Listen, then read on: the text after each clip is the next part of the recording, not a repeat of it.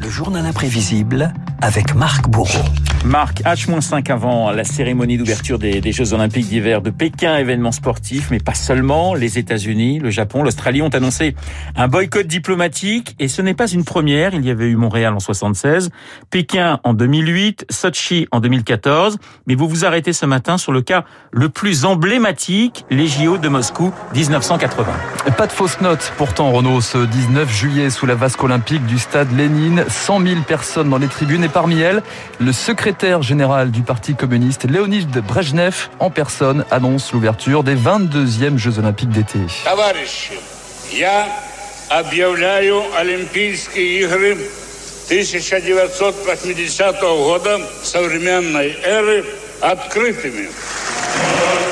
16h, les Jeux quand même, titre le journal L'équipe. Si le Kremlin veut en faire un moment d'apothéose et de fraternité, le défilé des athlètes vient lui rappeler qu'une cinquantaine de délégations manquent à l'appel.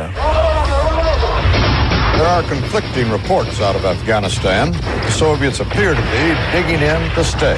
Tout commence pendant les fêtes de Noël 79. L'URSS lance ses chars en Afghanistan, Kaboul, nouveau point de tension en pleine guerre froide.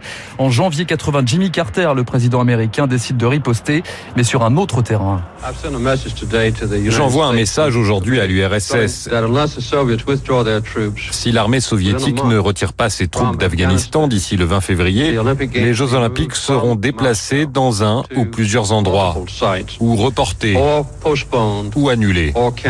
Et malgré les pressions de la Maison-Blanche, le comité international olympique choisit le statu quo. All 73 members are unanimous that the games must be held in Moscow as planned. Les membres du CIO maintiennent les Jeux de Moscou et rappellent que la politique et le sport n'ont rien à faire ensemble. Pendant ce temps, leur tourne le 19 février 80, silence radio du Kremlin, aucun retrait d'Afghanistan. Jimmy Carter met donc ses menaces à exécution. J'ai donné les ordres pour que les États-Unis ne participent pas aux Jeux olympiques de Moscou si les forces d'invasion ne se retiraient pas avant le 20 février. Ce délai expire demain, il ne sera pas prolongé. Les États-Unis ont confirmé leurs sanctions. Leurs athlètes n'iront pas aux Jeux olympiques. Que feront les autres pays occidentaux? C'est encore trop tôt pour le dire. Il peut se passer encore des choses chez les athlètes eux-mêmes et dans l'opinion publique internationale. Dans la foulée, justement, le Canada, le Japon, la RFA, la Chine se joignent au boycott. Pas assez pour la Maison-Blanche qui lorgne sur les pays africains, ceux qui avaient refusé de se rendre à Montréal quatre ans auparavant. Et pour les convaincre, Jimmy Carter envoie un émissaire de première classe, le boxeur Mohamed Ali. Je ne suis pas là pour tromper mes frères africains. La Russie, pour moi, n'est pas un pays musulman ou asiatique. C'est un empire qui nous mène à la guerre nucléaire. Alors Mohamed Ali repartira bredouille. Avec des mots comme ça, c'est sûr que ça n'allait pas convaincre vraiment Brejnev. Hein. Ouais, exactement, voilà. Mohamed Ali repart donc bredouille. Les États-Unis, en tout cas, peuvent compter sur des super VRP. Après Mohamed Ali, voici l'acteur Kirk Douglas. Les Olympiques, c'est devenu une chose politique. C'est beaucoup plus important. Et si ça aide un peu d'obtenir la paix, je suis pour le boycott. Aurez peut-être reconnu l'hymne olympique. L'hymne et le drapeau olympique, c'est sous cette bannière que les athlètes de 15 autres pays participent aux Jeux de Moscou. 15 pays dont la France.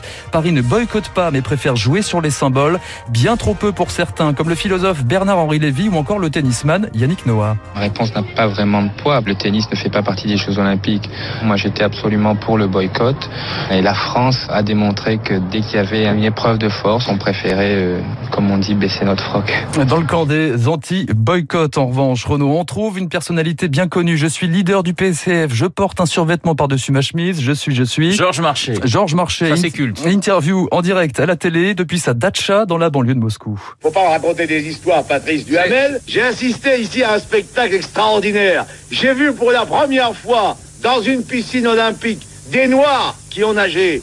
Il y a des pays neufs qui viennent ici. Monsieur Carter a eu peur de cette confrontation. Et Giscard en aurait fait autant si les sportifs n'avaient pas été là et si le peuple français n'avait pas été là.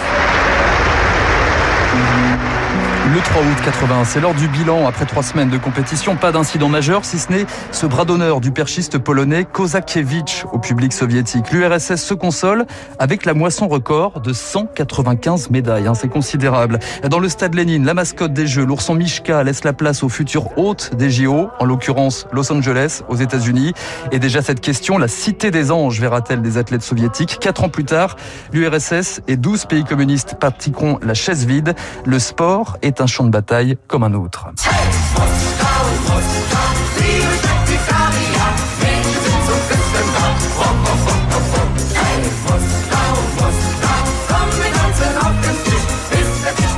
Qu'est-ce que c'est que cette petite musique pour conclure les... Eh bien, c'est le groupe Gengis Khan euh, qui avait Gengis chanté à l'Eurovision et qui est devenu un peu, euh, avec ce titre, euh, l'emblème de, de- des années 80 et de ce- ces, ces jeux de, de Moscou en Eh ben, 1980. écoutez, je crois qu'on a assez, on avait oublié cette chanson et on avait bien fait de l'oublier. Merci Marc.